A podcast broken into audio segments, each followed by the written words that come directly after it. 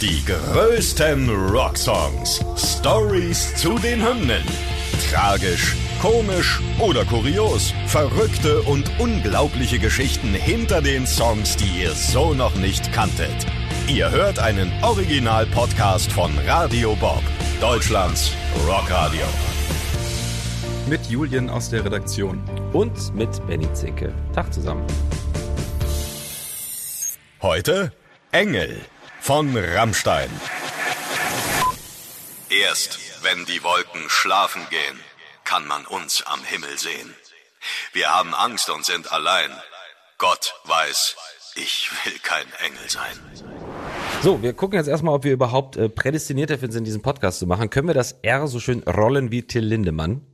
Rammstein, ich glaube ja. Ah, sehr gut. Dann dürfen wir ran und wir gehen mal zurück ins Jahr 1997. Das zweite Album ist erschienen, Sehnsucht darauf zu finden, Song 2. Engel und ich glaube, man kann mit Fug und Recht behaupten, vorher waren Rammstein schon so ein Insider-Tipp, aber damit, vor allem auch mit diesem Song Engel, da ging dann die Karriere so richtig los. Ja, du sagst es. Also Rammstein war ja schon damals bekannt als diese böse, böse, komische, neue deutsche Härteband. Ja. Aber also man kann davon sprechen, dass sie in der breiten Masse angekommen sind mit Engel, weil nach Engel wurde über sie berichtet in der Bravo. Ja, da will man rein als Rockstar in die Bravo. Aber das war damals ein Medium, wo dann doch tatsächlich ja, man der breiten Öffentlichkeit zugeführt wurde. Ja, und die Bravo beschreibt übrigens ähm, Rammstein, was ich sehr gut finde, als die Heavy Band mit dem Sänger als Feuerteufel. Ja, das waren noch Zeiten. Also kann man heutzutage ein bisschen drüber schmunzeln, aber gut, war halt damals. Es war alles neu und äh, so hat man halt Rammstein erstmal gesehen. So ging's mir damals auch. Also 97, da bin ich zarte 17 Jahre alt gewesen und ich kann mich jetzt nicht mehr dran erinnern, ob ich Rammstein das erste Mal auf der Bravo gesehen habe, aber als sie man das erste Mal so im Fernsehen dann gesehen hat, hat man sich schon gedacht, was ist denn das? Das ist neu und das ist spannend. Und ähm, ja, die Fanschar wuchs und wuchs. Und das hat dann logischerweise auch die Band festgestellt. Das hat äh, Richard Kruspe in den 90ern in einem Interview mal verraten. Den Erfolg, den spürst du meist immer durch andere Menschen, die auf dich zukommen. Also es ist eigentlich so eine Reflexion der Menschen, die auf einmal anders agieren, als du die vorher irgendwie kennengelernt hast, dass du jetzt auf einmal für die ein Star bist. Gehen wir mal so ein bisschen rein in den Song. Also, wer zur Lebzeit gut auf Erden, wird nach dem Tod ein Engel werden. Also sagt man, lebt man ein gutes Leben auf Erden, da wird man später zum Engel, ne, so wie uns das immer eingetrichtert wird und kommt in den Himmel. Allerdings ähm, ist das Till Lindemann ein bisschen zu langweilig, denn diese Engel, die sind dann einsam und allein. Deshalb will er nicht dazugehören. Ja, ich wollte auch gerade sagen, man könnte bei jedem oder bei vielen anderen Bands denken, das ist so eine Empfehlung. Mhm. Leb doch einfach gut und dann wirst du auch ein Engel, aber natürlich nicht bei Rammstein. Nein. Weil diese Engel sind, genau wie du gesagt hast, einsam und allein. Und deswegen ist, glaube ich, die Aussage von dem Song mehr, naja, vielleicht mal nicht der gute Typ sein und mal alles mitnehmen. Dafür schmorst du vielleicht für immer in der Hölle, aber alles besser als ein einsamer, langweiliger Engel sein. Leb einmal und äh, genieß es, genau. Ja, also rebellisch, das ist natürlich das, was bei Rammstein ja immer dabei ist. Das Riff ähm, hat Richard Kruspe geschrieben, Anfang der 90er, aber für einen ganz anderen Song. Genau, nämlich nicht für Rammstein, nicht für Engel, sondern für seine Band mit dem sehr guten Namen Orgasm Death Gimmick.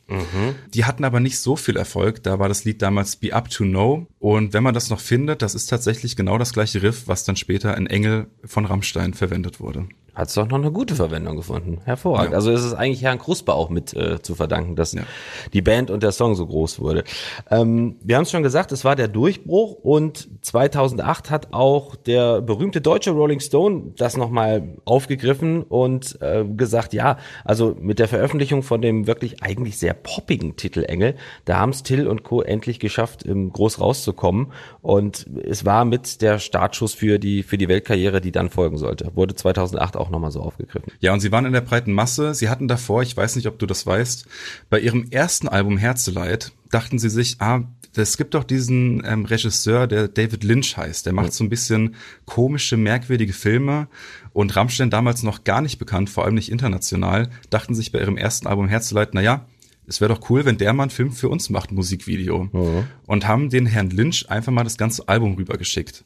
Das hat dann nicht so ganz geklappt mit dem Musikvideo, aber zu den Dreharbeiten von seinem Film, wo er gerade dran gearbeitet hat, Lost Highway, hat er das Album den ganzen Tag rauf und runter gespielt.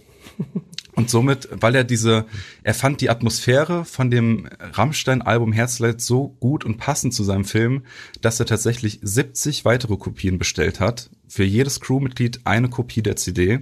Und die sollten das den ganzen Tag hören, damit sie in der richtigen Stimmung sind für den Film. Tja, waren sie dann ja scheinbar auch, ne? Also waren sie scheinbar, ja.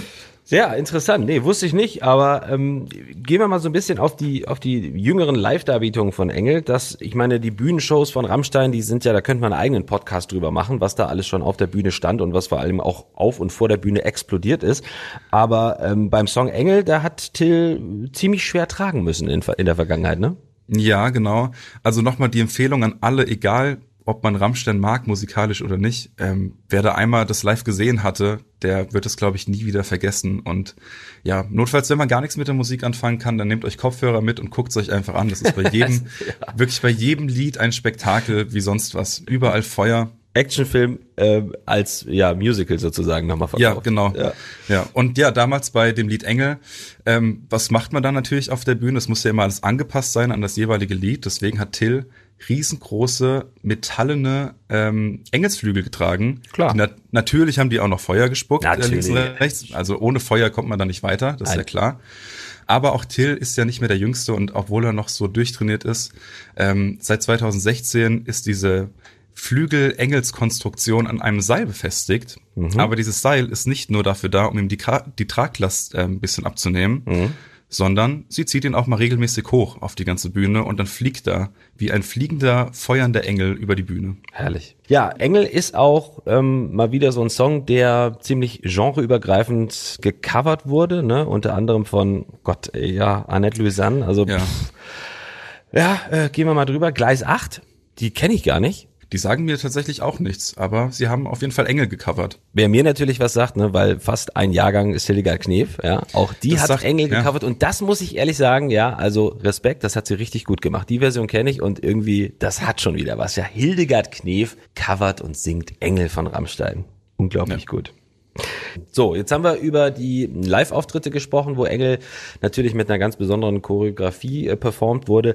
Jetzt müssen wir natürlich auch über das Video sprechen. Also ich glaube, das Video, das hat jeder auch jetzt sofort wieder äh, vor Augen. Wenn nicht, äh, holen wir es euch jetzt in diesem Podcast vor Augen. Ähm, erstmal wurde es in einem ziemlich ähm, ja extravaganten Ambiente gedreht, sagen wir es mal so ein bisschen. Äh, verrucht, ne? Ja, auf jeden Fall. Äh, es ist die Prinzenbahn Hamburg. Der eine oder andere kennt sie vielleicht. Und, also ähm, nur aus Erzählungen natürlich. Ja, nur aus Erzählungen. Die hatten bestimmt dann auch nach dem Dreh noch Spaß. Munkelt man. Wir waren nicht dabei, aber ja, kann man mal machen. Prinzenbahn Hamburg, da wurde das Video gedreht und natürlich ist es, das hat man damals sofort erkannt, eine wirkliche Hommage an äh, From Dusk Till Dawn. Ne? Also Quentin Tarantino, ich meine, den Film kennen wir alle, 96, ein Jahr vorher, bevor, das, äh, bevor der Song erschien, äh, kam der Film in die Kinos und da sind schon sehr viele Ähnlichkeiten. Ne? Ja, teilweise sind äh, die gleichen Abläufe in dem Film zu sehen oder in dem Musikvideo. Und es gibt natürlich auch diese Tänzerin, damals glaube ich im, im Film von Salma Hayek verkörpert. Mhm. Hier weiß ich gar nicht, wer sie spielt, aber auf jeden Fall mit einer riesigen großen Schlange. Ja und tanzt da so auf der Bühne, während ganz komische, merkwürdige Gestalten in dieser Bar sitzen. So, und jetzt musste in diesem Video ausgerechnet Flake, der nun wirklich so der introvertierteste der ganzen Band ist, ja fast schon ein bisschen, ich will nicht sagen schüchtern wirkt, aber doch eher zurückhaltend, der musste jetzt Tequila vom Fuß der Tänzerin trinken. Ne? Im Nachhinein haben sich dann die Bandkollegen daran erinnert, dass er dann doch extrem nervös war bei dieser Szene und äh, ihm das auch insgesamt sehr, sehr unangenehm war. Ja, der arme Flake, der musste einfach den Fuß in den Mund nehmen. Ähm, ich weiß nicht, ob das auch wieder, ich weiß nicht, ob das auch wieder eine Anspielung an Tarantino war, dem ja so ein bisschen so ein kleiner Fußfetisch nachgesagt wird. Ah, jetzt wird's echt, uh. Ja, jetzt wird's langsam unangenehm. Ja. Ja, aber Flake musste diesen Fuß im Mund nehmen, weil die Band sich in dem Video aufgeteilt hatte. Ja. Und zwar drei Leute haben die Band verkörpert in dem Club und drei Leute waren quasi Besucher und Flake war eben einer dieser Besucher. Und ich weiß nicht, warum die Wahl auf ihn gefallen ist, aber wahrscheinlich einfach nur zur Belustigung der restlichen Bandmitglieder. Ja, und ähm, was auch ganz interessant ist und ein bisschen verwirrend, die Band wurde, ja, du hast es gesagt, in zwei Teile aufgeteilt und es war ein bisschen verwirrend, ne? nämlich der, der Bassist äh, Oliver und äh, Gitarrist äh, Richard Gruspe, die treten im Video dann plötzlich als Sänger von Engel auf, während Till Lindemann eben einen Gast spielt und Gitarrist äh, Paul Landers sitzt hinterm Schlagzeug. Ja, ganz merkwürdig die Aufteilung und äh, die Band sagt auch selbst heutzutage, das würden sie nicht mehr so machen. Man sieht nämlich auch im Video gerade ähm, Bassist Oliver, der da auf einmal singt, das sieht irgendwie, das sieht ein bisschen merkwürdig aus, so ein bisschen gespielt. Ja, finde ich auch. Sieht aus wie ein, wie ein Fehler im Video, aber wahrscheinlich eine Botschaft, die dahinter steckt, die wir, ja, weiß ich nicht, die können wir jetzt nicht ergründen, weil sie ist uns nicht bekannt. Wir können sie auch nicht recherchieren, warum das so war. Wenn es Ja. jemand weiß, schickt uns einfach eine Mail. Ja. Ja, perfekt. So, jetzt gab's ja beim Video auch äh, schwere Verletzungen und einen riesengroßen Skandal, zu dem kommen wir vielleicht später nochmal. Aber es ähm, war so, dass sich ähm, Git- Gitarrist Richard Kruspe tatsächlich an einem hervorstehenden Nagel verletzt hat. Äh, wie ist es dazu gekommen? Der Herr Kruspe sollte sich irgendwo hochziehen und da, wo er sich hochziehen sollte, lag tatsächlich einfach ein Nagel. Jetzt ist er aber einfach total im Charakter gewesen und dachte sich, ist mir scheiß, ist mir scheißegal, ich ziehe das jetzt durch und hat sich wirklich in diesen Nagel mehr oder weniger reingestützt ähm, und hat dann auch noch im Video, ist es glaube ich sogar noch zu sehen, ähm, später einen Verband an an der Hand. Ach, guck. Und hat bis heute eine fette, fette Narbe davon getragen. Ja, eine Erinnerung an den Videodreh zu Engel bis heute geblieben. Tolle Geschichte. Jetzt kommen wir zu dem Skandal. Ja.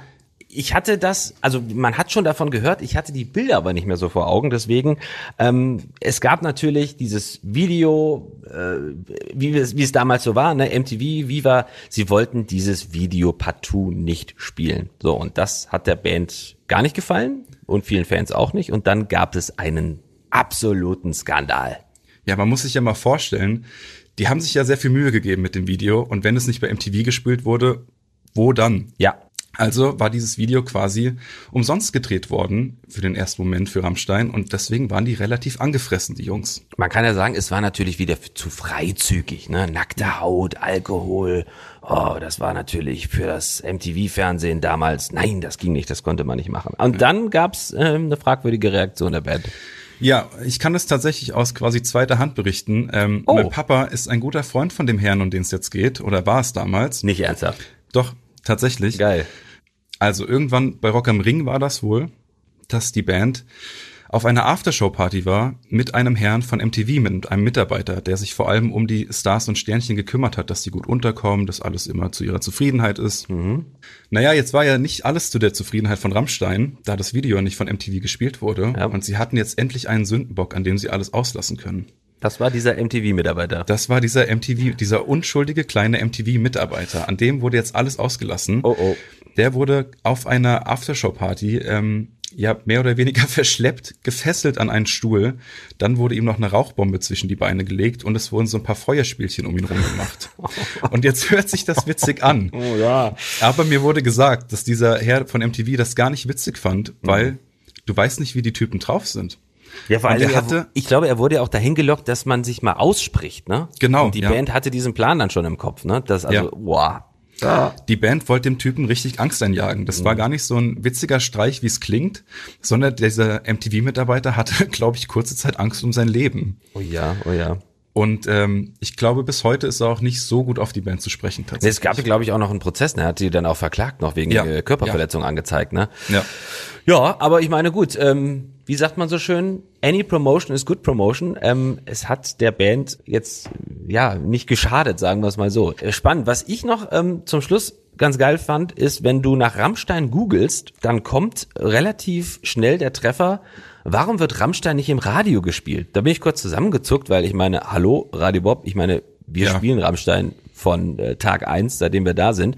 Und äh, da gibt's eine tolle, interessante Antwort drauf. Natürlich darf Rammstein im Radio gespielt werden, aber es ist einfach nicht der Geschmack von der breiten Masse.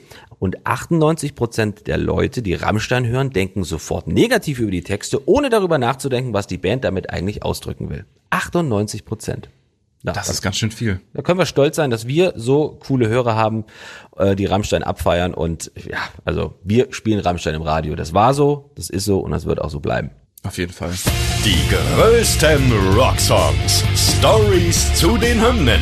Ihr wollt mehr davon? Bekommt ihr jederzeit in der MyBob-App und überall, wo es Podcasts gibt. Und die geballte Ladung an Rocksongs gibt's nonstop in den über 40 Rockstreams, in der App und auf radiobob.de. Radio Bob. Deutschlands Rockradio.